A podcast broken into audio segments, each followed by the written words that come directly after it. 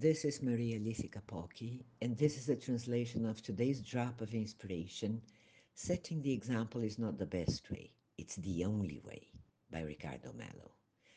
A very good morning to you all, my dear friends. In today's drop of inspiration, we are going to discuss a rather sensitive issue.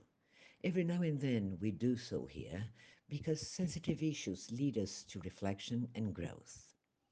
A long time ago, Mahatma Gandhi the great Hindu master, taught us about love, tolerance, understanding, and nonviolence, a pacifist attitude that shocked even other fellow men who practiced the same religion as he did. Back in the 1930s, before he was murdered, but when he already fought pacifically for the independence of his country, there were serious conflicts between Hindus and Muslims who had historical differences. Such disagreement led to violent events. Gandhi, as a pacifist, would always preach non-violence, love, as the only way to a smooth political transition, and peacemaking as the only possible way for mankind to live in harmony. However, radical Hindus did not approve of Gandhi's viewpoint. These radicals wanted him to oppose the Muslims, to ill speak of them, and even to expel them from the country, something Gandhi fundamentally disputed. On a certain day, Gandhi learned that a group of Hindus would attack a Muslim populated district. So, without telling anyone, he woke up at the first hours of dawn, went to this district, and asked them to let him in. The Muslims were utterly surprised when the Mahatma, who was already a well known person, told them, You're my brothers. If you let me in and those radical Hindus try to attack you, I'll be the first one to go down. They'll have to kill me first, and my blood will be the first to be shed. When the radical Hindus arrived to attack the Muslims, they were dumbfounded to find the Mahatma amongst them and to hear him say, You've come here to shed blood, so spill my blood first. They were so ashamed that they didn't know what to do. As they respected Gandhi highly, they turned back and went away.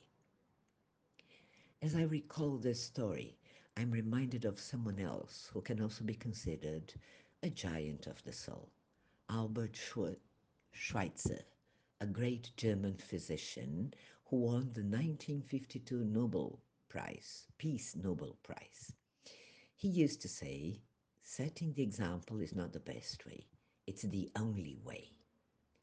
Those who truly aim at spiritual growth must become aware that setting an example is what really counts. If one truly wishes to transform their life into a fairer, more enlightened experience, one must understand that actions speak louder than words. They reveal one's true feelings. However, many people have not yet become aware of that and have led a hypocritical life, for they don't do as they preach. This is particularly and sadly true when we talk about prejudice. And what's even more perplexing is that many of such people are precisely those who are more pious, which makes their attitude even more shameful. They are aware of the higher teachings and speak on behalf of such teachings to criticize others.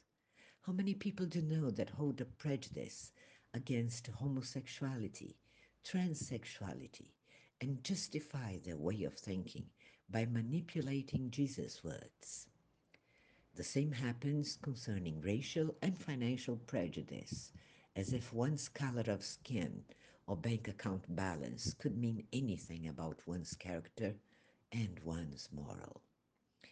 So today's drop of inspiration aims to remind you that good human beings engage in doing good, in setting the example through their attitudes and lifestyle. If we speak of love, we must practice that love. If we preach peace, we must make peace. If we want to have a lifestyle that is coherent with the life values we embrace. At times, it takes courage to do things differently from what the establishment dictates, just as Mahatma Gandhi did. That's why he's being respected and admired by many generations. I wish God would inspire each one of you today, and that His divine breath made your consciousness, not your ego or the establishment, dictate honest, kind, and coherent attitudes. May we have our feelings increasingly purified so that we can share true, peaceful, and honest love with everyone who's around us. Mankind badly needs that. We are all too tired of inconsistency, incongruence, violence, and wars. Only by acting coherently and projecting towards others our purest, noblest, and most honest feelings can we help to change this sad state of things, because we are the ones who make mankind as it is. May God enlighten you to acknowledge that setting the example is the only way. Download the official LayerM app and receive a drop of inspiration every day. Share them with your contacts. Thank you. May God be with you, my friends.